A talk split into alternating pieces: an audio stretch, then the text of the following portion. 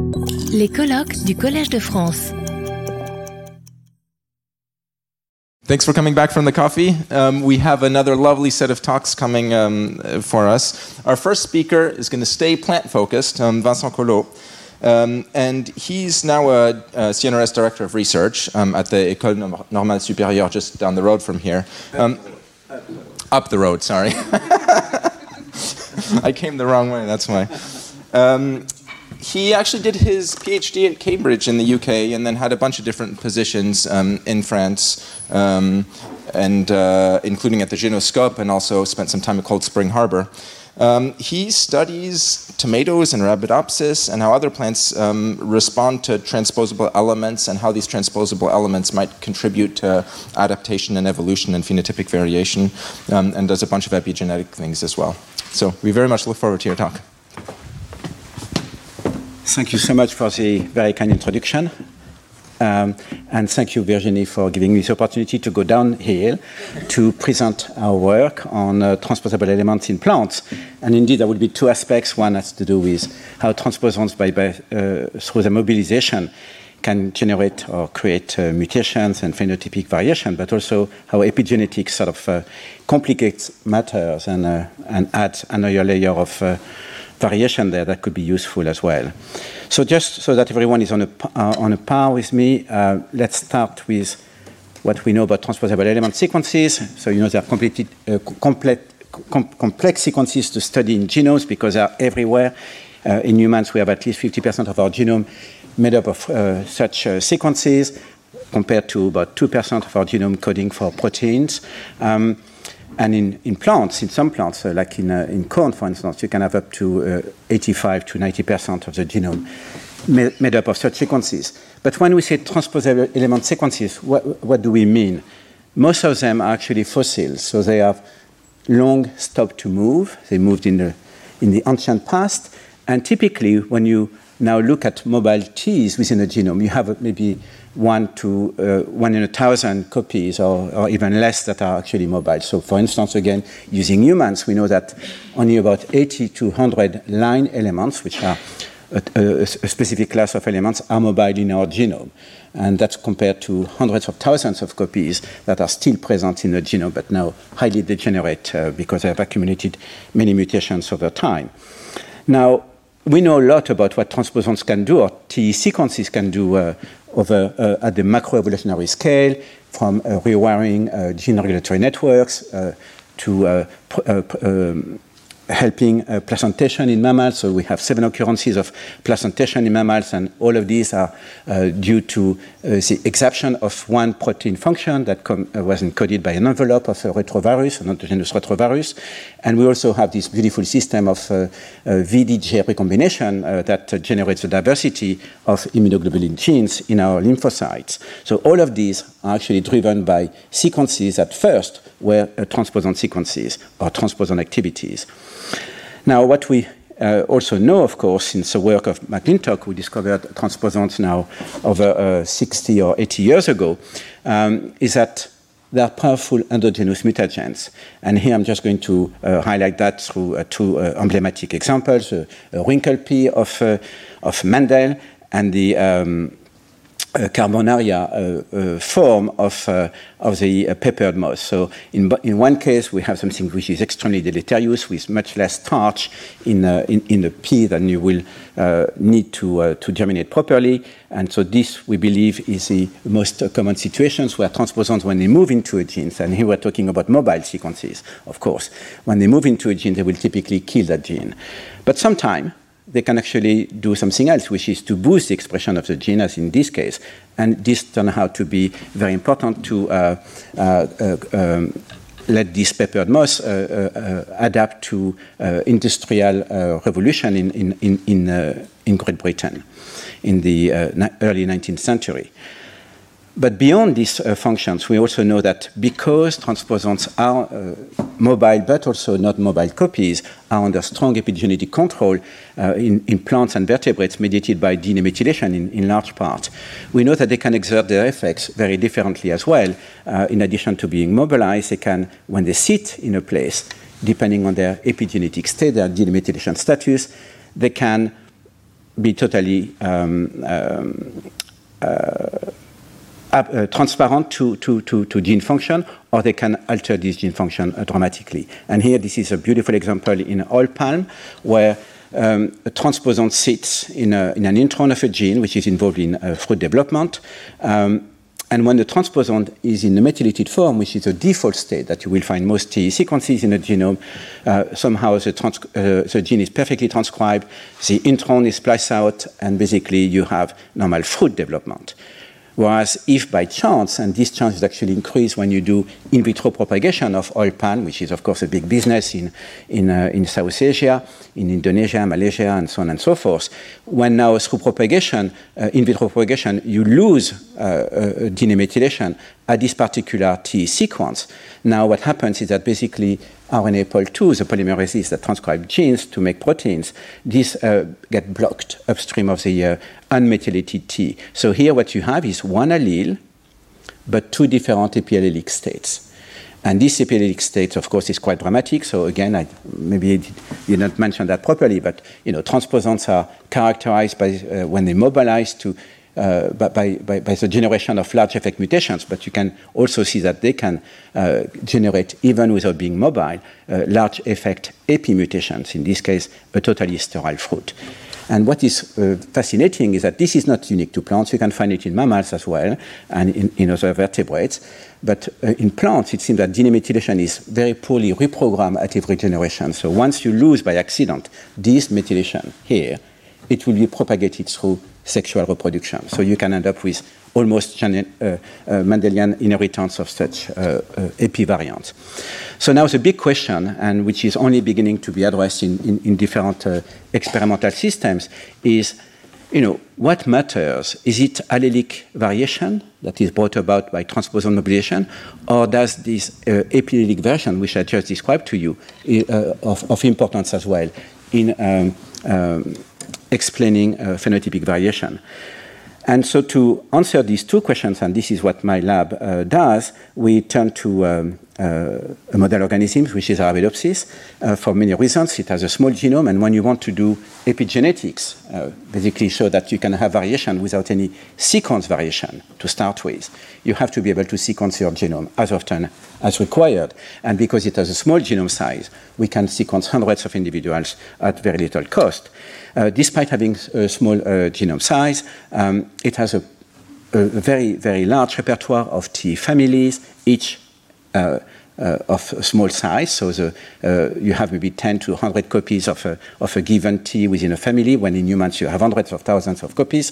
So this is actually uh, an advantage for us because we can now track uh, T, individual T copies in the genome quite readily through genome sequencing. Um, it is tolerant to uh, a dramatic loss of DNA methylation, which is a bit also counterintuitive. So you can remove DNA methylation of the T sequences and yet have plants which are uh, viable and fertile. So you can do genetics with a very drastically hypomethylated genome and then try to understand how stable this hypomethylation can be across generations and what are the phenotypic consequences.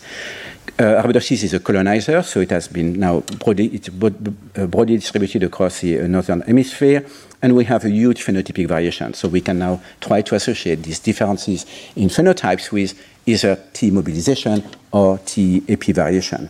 And we do indeed have a thousand genomes for which uh, we have obtained uh, whole genome sequencing data. This was a 1001 genome project, spearheaded uh, among others by uh, Magnus uh, Nordborg, who is in the audience and will, will give a talk this afternoon. So we have an incredible resource here to explore this notion of T mobilization or TEP variation. And because we have methylome data and transcriptome data for many of these accessions, we can really put all of these together into one, one, one, one st- uh, uh, frame of study. Um, now, just I want to give a, a tiny, tiny vignette about DNA methylation in plants. It's complicated. You can methylate uh, uh, your cytosines in a, in a genome in uh, any sequence context, CGs, just like in mammals and humans in particular, uh, with the same activity as has been described in, in, in mammals. But you have different methyltransferases that do what we call CHG and CHH methylation as well. And you have this pathway, which is fascinating, which is unique to plants, where two polymerases have evolved from RNA pol 2 uh, to now specifically transcribe repeat sequences and not to code any prote- uh, not, to uh, uh, transcribe any proteins, but instead to just produce transcripts that will somehow feed back into chromatin and di- direct DNA methylation there. This is called RNA-dependent DNA uh, methylation. And this is a kind of RNAi pathway where you have dicer activities, RDRT activities, sorry, to make a double-stranded RNA first, dicer, and then Argonaute. And somehow this Argonaute loaded with small RNAs will recognize the transcript uh, produced by one of these polymerases, Pol5, which is a derivative of Pol2, which sits on chromatin with this long-hanging uh, uh primary transcript. And this somehow uh, then brings a de novo uh, DNA methyltransferase to, to, to chromatin and we methylate the DNA, uh, the cognate uh, DNA, the one corresponding to this sequence here. So the first thing that we wanted to do, uh, as I said, uh, we are interested in finding out um, how transposons uh, move, uh, how often in nature, and what are the phenotypic uh, consequences of that. So the first thing we did was to tap into this 1001 genome uh, sequence uh, resource and, and, and, and uh, look for what we call tips for teeny transposon insertion polymorphisms.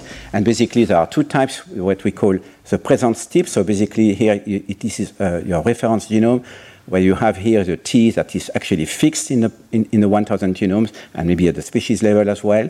But you also have situations where a, uh, a transposon is not present at this position in a reference genome sequence, but you do find it in some genomes, indicating that there is some transposition activity going on somewhere. And you can, of course, have the opposite situations where you have a transposon present in a reference sequence but absent from other genomes. So we use this information. Uh, this is uh, Illumina uh, short read sequencing data. And look uh, specifically was for what we call discordant reads, where, with, where one read can be aligned to the reference genome sequence, but within a, fixed uh, size, because these fragments are typically 400 or 500 nucleotides, it does not map uh, properly to the reference genome. It's because now this is corresponding to a T sequence, which has been brought in to this position in this genome or this genome, for instance. And we also have what we call split reads, which start with you know, the reference genome sequence and then finish with a T sequence, which is absent from the reference sequence. So this is the extremities of these new insertions that are absent from the, from the genome. These are the split reads. So we devised a bioinformatic pipeline that can um, uh, uh, tap into this uh, uh, Illumina sequencing uh, data. And we also have uh, a direct way of isolating T sequences from, from genomic DNA, and so we can experimentally validate uh, what we observe uh, through bioinformatic analysis. And just to cut a long story uh, short, what we obtain is here uh, just one example of the five chromosomes of, of Arabidopsis. This is a reference genome. What you have here are the reference genes, you can see that they are present at high density along the chromosome arms. And here you have the density of what we call Ts or T sequences, and are mostly concentrated in pericentromeric regions. But now, these are, and you don't ignore the different color codes, these are correspond to different uh, T families. This is uh, an, an, uh, an, amalgamate of the 1,000 genomes that we analyzed, and we could detect over 23,000 transposon insertion polymorphisms. And what you can appreciate here is that most of these polymorphisms, compared to the reference genomes, they all, of course, have the same reference T sequences for the most part, but now, in addition, each genome has a few extra T sequences that we can detect, and they are along the chromosome arms. So this is already quite a, a striking observation that, you know, these are nasty little sequences when they move around, and yet they love to go to genes. And it makes sense because this is open chromatin. And that's what we know in, term, in molecular terms, is that transpos transposons go to where the chromatin is the most accessible. And the most accessible chromatin you can find is within genes. So here we have a system of endogenous mutagen that constantly create mutation in genes. And, not, and so the, the concentration of T that we see in a reference genome sequence must be the result of purifying selection from insertion that occurred within chromosome arms close to genes. And indeed, so we, if we look now at the rate at which these uh, transposon insertions uh, arise, we just considered um, basically uh, uh pairs of strains which uh, are very similar to each other, and we simply ask what is the number of transposon insertion polymorphisms that distinguish one and the other of the two pairs of, of strains. And so when we do that for closely, uh, very, very closely related pairs that differ by less than uh, 300 SNPs, we find that transposition accumulation is just one third of the rate at which you accumulate SNPs. So we know that SNPs are accumulated because of uh, errors during DNA replication or during DNA repair. But what we find now is that in nature, transposition is almost as frequent as the accumulation of uh, replication errors in your genome. And given that these correspond to insertions near or within genes, this should have absolutely horrendous effects on genomes. And indeed, when we look now at how these uh, uh, TIPS uh, distribute in terms of population frequencies, uh, unlike SNPs, which you know many of them uh, can reach very high frequency in populations, TIPS tend to be very uh, low frequency variants, suggesting that they are never sort of sustained for a long time because purifying selection will be there to, to eliminate them. And that's exactly what we, what we observe when we now we consider the entire set uh, of data that we have for the 1001 genomes. This is a rate of T accumulation, uh, of TIPS accumulation that we expected based on the closely related uh, uh, uh strains. But you can see we only recover between any two strains, the most divergent one, 730 TIPS, so 0.2 percent of the predicted accumulation that we will have, uh, we will have had uh, if, if, these things could be accumulating neutrally, like most SNPs. So there is very, very strong counter selection for this uh, T insertion that do occur nonetheless uh, in, in the genome. So based on this analysis, what we then did was say, okay, let's just focus on we are interested in T mobilization. This has never been characterized to, uh, to, that extent in, in natural settings. So let's consider the tips that are the lowest frequency and for which we have some good evidence that these correspond to very young insertions, maybe a thousand years ago, 10,000 years ago, but very young compared to most of the uh, uh, uh, T sequences that you will find in the genome. And what you appreciate immediately is that there is definitely uh, quite a wide variation in the number of tips, of recent tips, so basically of mobilization activity between genomes um, in nature. And so we use this uh, uh, trait, a number of uh, recent insertion uh, per genome, to, to do a GWAS, a genome-wide association study, to see if there are some de genetic determinants that will modulate the rate at which T mobilization occurs in nature. And sure enough, when we did that, we came up with one very strong um, peak of association, uh, which correspond, uh, which maps uh, at one locus, which is called NRPE1, NEP, NRPE1 is the largest subunit of this POL5 derivative I talked uh, about, which is responsible for RNA-dependent DNA methylation. So we have natural variation for this particular gene in nature, and actually Magnus, uh, some years ago, identified it as a, a, key component in variation in CHH methylation, which is, you know, it's no big deal. CHH methylation is typically over a T, uh, uh, 10 to 15 percent in, in, in, level. So here you have a, a, slight reduction. But now we have a phenotype associated with this subtle reduction in, in, in uh, CHH methylation, which is increased transposition. When you have this uh, non-reference allele, you have much higher transposition rates than when you carry the reference allele. And then we went a bit further and tried to, uh, and explore whether there could be also G by E interactions. And sure enough, we found beautiful G by E interactions with this particular variant as well, not with the reference allele. So here what we believe we have is an indication that NRP prime, which uh, segregates in, in, in, nature in very specific environments, is actually an environmentally conditioned mutator allele.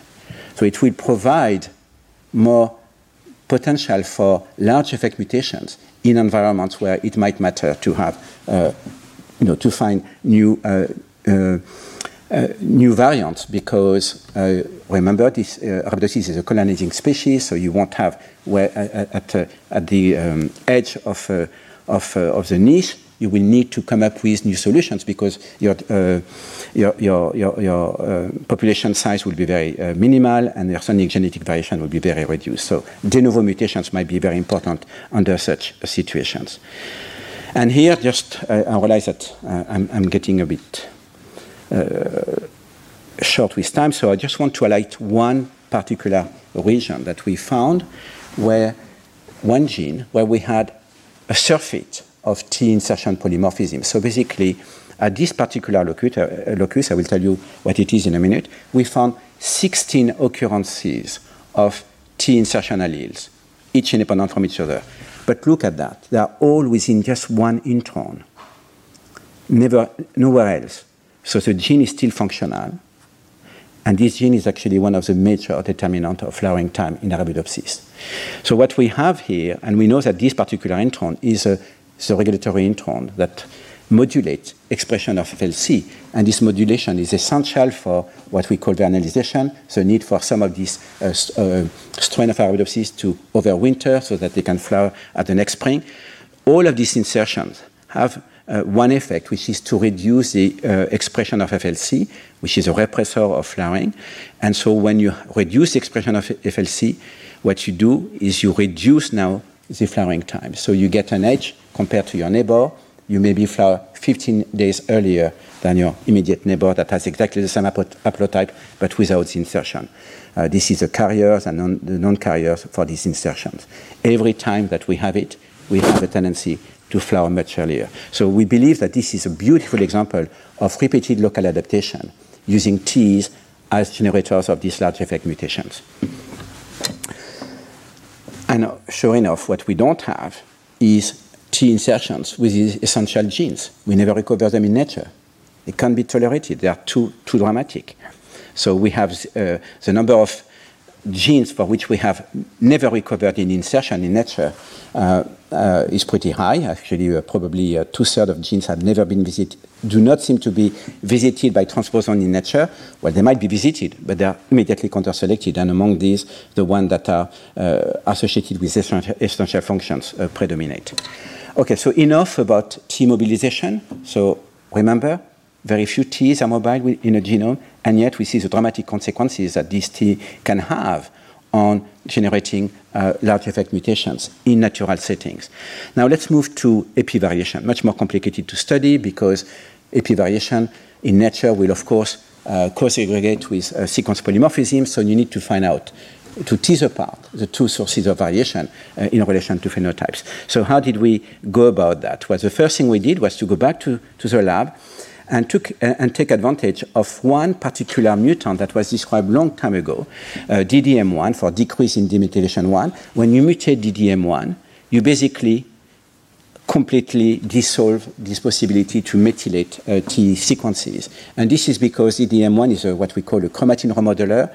It sort of moves around nucleosomes, and that allows the methyltransferases to gain access to DNA. So when you remove DDM1, the methyltransferases have, very, have a hard time to access repeated sequences, so they cannot maintain the methylation there. So we used this property of DDM1 to do a very simple genetic experiment. Start with two strains that are from the reference strain, Columbia, but one carries now the DDM1 mutation. So in this strain, all, in this mutant, all the Ts are severely hypomethylated compared to the wild type. Genes are the same, but the Ts are now severely uh, hypomethylated compared to the wild type. So we made an F1, we backcrossed it to, uh, to the wild type, and we recovered uh, in a backcross progeny the 50% of, of, of, individuals which are now homozygous for the DDM1 locus. So everything is back to normal in terms of capacity to methylate your genome. But the big difference is that some of their uh, uh, uh, chromosome intervals will have been inherited from the DDM1 parent. And so we generated from these individuals what we call epigenetic, epigenetic recombinant inbred lines. So basically what we do is we recombine epigenetic state, methylated and methylated. Same genome sequence. The only thing that can recombine is these two uh, methylation states. And what we found is that a fraction of sequences, T sequences, can be propagated very stably in the hypomethylated states for many generations. This is only eight generations here. We push our lines to 20 generations that are still hypomethylated. So this is, again, the illustration that at least in plants, you could exist in two very stable, different epigenetic states, and they will be transmitted uh, uh, according to Mendel's laws. But at the other extreme, we do have sequences for which we remove DNA methylation through the DDM1 mutation, which now regain it with extremely high efficiency. And we have a complete uh, uh, continuum of situations between fully stably inherited, and fully reverting. And we realized, so, we, so this was published a long time ago, but we reevaluated that with uh, new, new technologies, and now we, re we realize that what matters to distinguish between, uh, between these possibilities is 20 23 minutes and 38 seconds. Okay. is uh, its copy number. So basically, these sequences do not exist in isolation. They are T sequences, so they have all of their related colleagues, copies, present elsewhere. And the difference in stability that we find between these has to do with the number of related T copies that come from the wild type.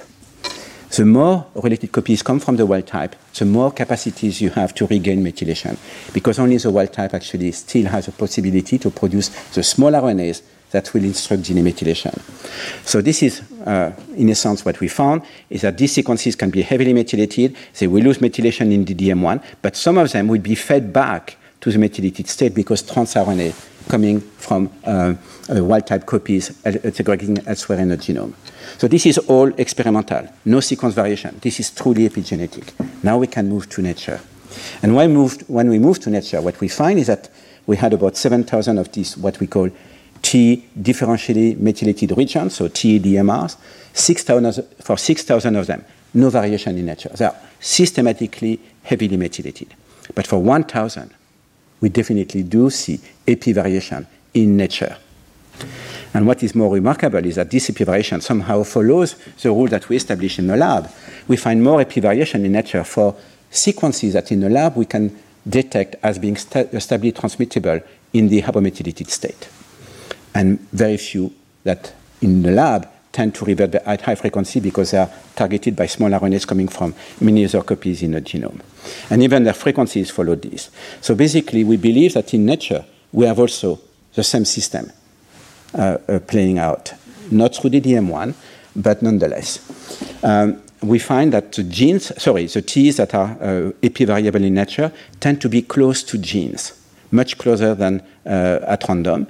And they even are closer when they are at high frequency suggesting that basically epivariation at TE sequences in nature might be associated with the fact that they're close to genes. So we did a GWAS based on this uh, property, uh, indicating here the number of uh, hypomethylated T uh, DMRs you find in a genome. And we, again, found just one peak of association. Uh, and it, it uh, maps to a single gene which is totally functional. We, work that out through AlphaFold uh, prediction, uh, but which is uh, overexpressed in a, variant form compared to the reference allele. And this variant form is associated with a higher number of um, uh, hypomethylated sequences in the genome. What is ELF8? It is a key component of the transcriptional machinery responsible for the transcription of genes by POL2. And basically, ELF8 antagonizes the function of RDDM. So here we have a mechanistic explanation as how the two can play out. So basically, in nature, if a T sequence is near a gene, it will have a tendency to lose its methylation because the gene will be expressed. And now I will actually finish here with just uh, one study, which is uh, comparing for so here what we're dealing with are T sequences that are present in the reference genome sequence. Most of them are fossils, have been there for uh, ages, but not all of them are fixed. So you can have situations where even for uh, reference T sequences, they are present uh, in the reference genome, but absent from some genomes. And they could be present in two different states. In the reference genome, they are fully methylated. That's how we started with but they could exist in the hypomethylated state. So we took all the cases where we had these three uh, uh, situations, allelic variation as well as allelic variation. And in blue is the results of comparing gene expression, uh, nearby gene expression when you have allelic variation or when you have uh, variation. And I think you can appreciate that wherever you look close to genes, the effect of this allelic variation is much less than the effect that you have of the epiallelic variations, which are in green. So the blue is always weaker than in green. It makes sense. These are reference T sequences. They have already been checked by natural selection just for the property of inserting next to a gene. If they had been deleterious, they would have been eliminated. So they have very little effect to start with. And yet, what we can reveal now through epivariation, that they bring a new level of phenotypic variation on gene expression. And this is heritable as well. We have many uh, examples where we could follow in what we call recombinant inbred lines uh, these two different states and show that are stably inherited, independent of sequence variants. So to summarize what I showed you today is that T mobilization is a major source of uh, large effect mutations in nature, but that uh, as a result, you know, these are extremely uh, rapidly uh, eliminated by natural selection. That this activity is nonetheless modulated in nature through a key genetic modifier that seems to, uh, to, to play out in an environmental dependent fashion. So we have this environmentally conditioned mutator allele, perhaps. That TE mobilization can contribute decisively to local adaptation. This is an example of 16 independent insertions that shift uh, flowering time by at least 15 uh, days uh, many, in many places in the world. But that also, there is a potential for epivariation, even for these old TE sequences. And this potential is indeed, in part, found in nature to be happening. And this could definitely contribute to phenotypic adaptation, as well as, you know, the large effect mutation that we talked about initially. The big difference is that here, we are dealing with old sequences that will be present at much higher frequency in the genome. And so we could again imagine that they can adapt locally little uh, um, subtle variation in gene expression levels that will be, again, adaptive. So both mobilization and epivariation at TEs could contribute not only to phenotypic variation, but perhaps to adaptation. And these are the people I need to thank, uh, mostly uh, Pierre Baduel and Luna de Oliveira, two bioinformaticians, and Leandro Quadrana, who, uh, Quadrana, who was a postdoc in the lab and now has his own group uh, near Paris in Saclay. Thank you.